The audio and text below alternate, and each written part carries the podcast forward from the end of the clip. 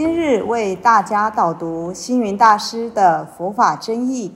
本套书有三册：第一册《佛法义理》，第二册《佛学思想》，第三册《佛教常识、佛门形式》，总共三百多个主题。大师以各种譬喻言说、引经据典，将佛教的教理、仪制、名相、应用等，直唱佛陀教法慈悲、智慧、平等的精神。此即是给人欢喜、信心的人间佛教。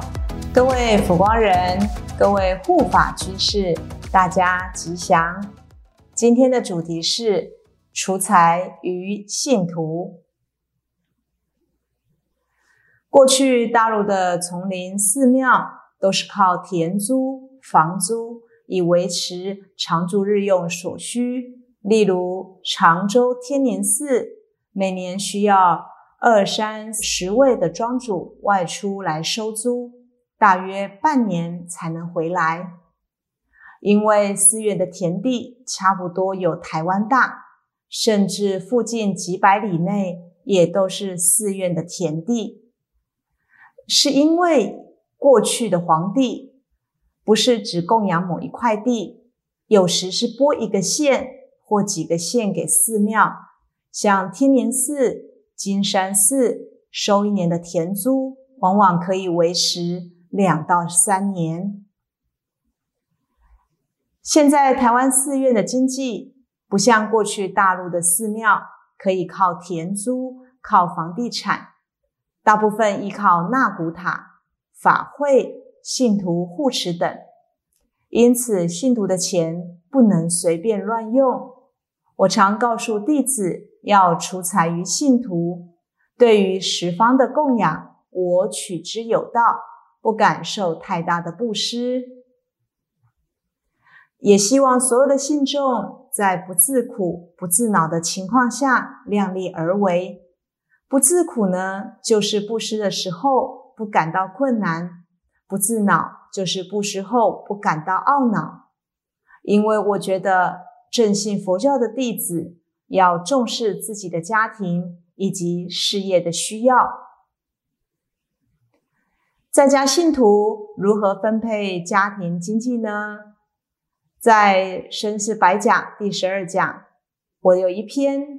进财信施这篇文章里面就说的非常的明确，一般信徒的家庭每个月总有固定收入，不但生活上需要种种开销，信仰上又要布施。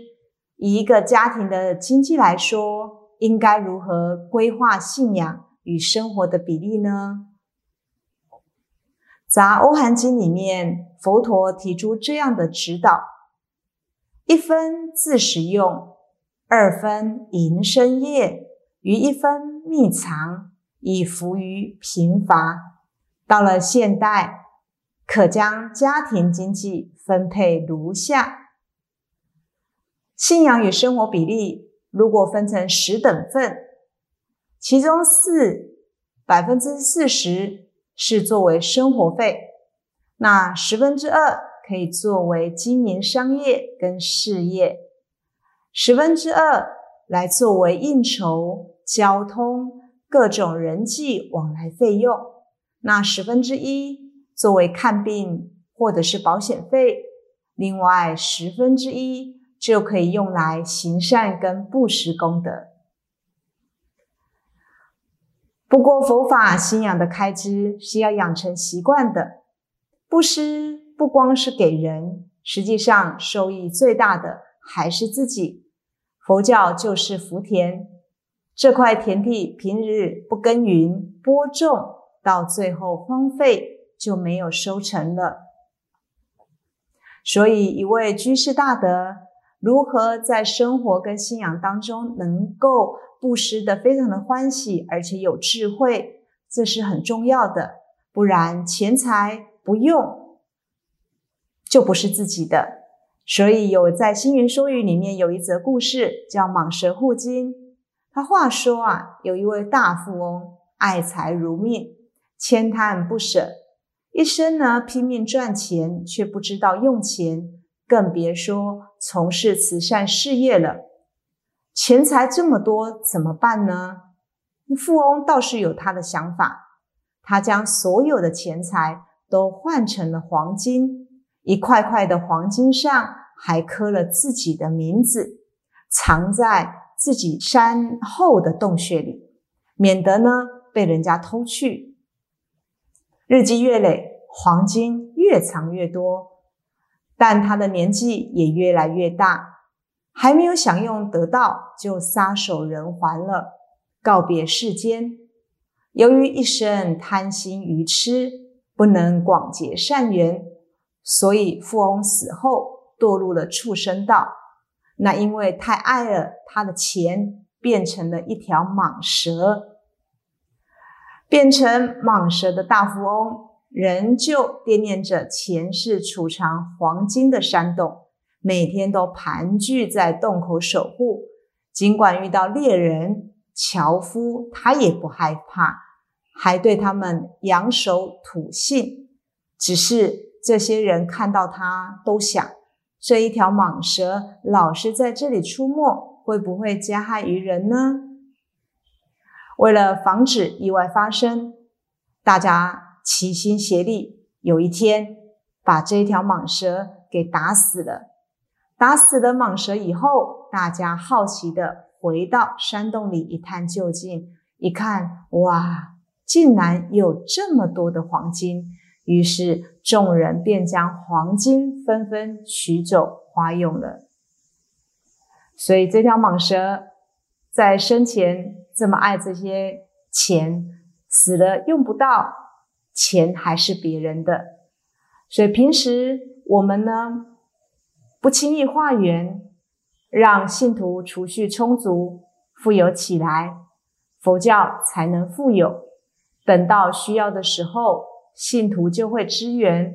如果经常要信徒捐献这个功德，赞助那项佛事，等到有一天。信徒们不胜负担，佛教还有什么护法长城呢？我也一再教育信徒，布施不一定要着重于金钱，初心出力的布施也一样有功德。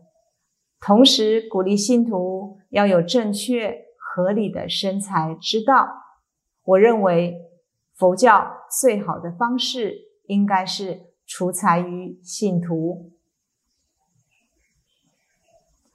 佛教对财物的看法，主张僧团财产是僧团所有，而且都是十方大众的，非个人或私有。财产一定要放在福田库，才算是合法的进财。个人不除钱，但僧团团体的钱则越多越好。以利弘法之需。所谓十方来，十方去，共成十方事。万人施，万人舍，同结万人缘。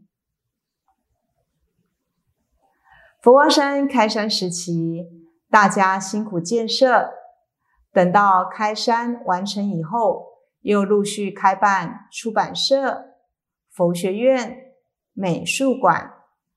大学、人间卫视、人间福报等佛教事业，可谓所费不赀。